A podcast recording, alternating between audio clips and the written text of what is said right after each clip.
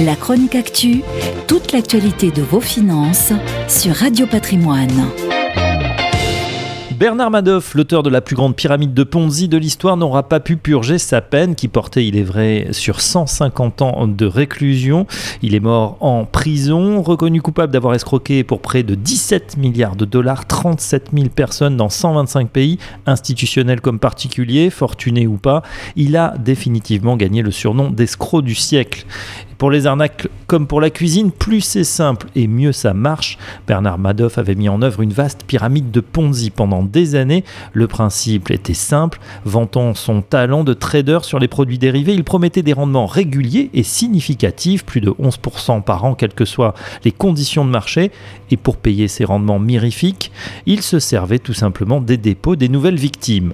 Bénéficiant d'un vaste réseau dans l'establishment et d'une solide réputation, un nombre croissant d'investisseurs institutionnels, mais aussi de particuliers fortunés, lui ont confié des milliards de dollars malgré l'opacité totale de sa gestion.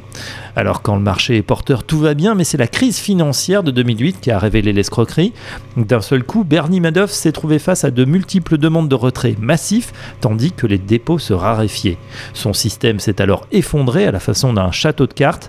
Parmi les personnalités qui se sont retrouvées piégées, l'acteur américain Kevin Bacon, l'écrivain Elie Wiesel ou encore le réalisateur Steven Spielberg qui ont perdu plusieurs millions de dollars. Certains l'ont même payé de leur vie. C'est le cas de Thierry de la Villuchien, un financier français installé à New York, qui avait placé chez Bernie Madoff environ 1,4 milliard de dollars de ses clients, tels que Liliane Bettencourt, s'est suicidé dans son bureau de Manhattan. C'était fin décembre 2008. Le fonds des victimes de Madoff a récupéré plus de 80% des sommes perdues et la justice américaine a décidé que les gagnants dédommageraient les perdants. Sa demande de libération anticipée avait été refusée par Donald Trump. L'escroc du siècle, Lawrence Madoff est mort derrière les barreaux à l'âge de 82 ans. La chronique actu, toute l'actualité de vos finances sur Radio Patrimoine.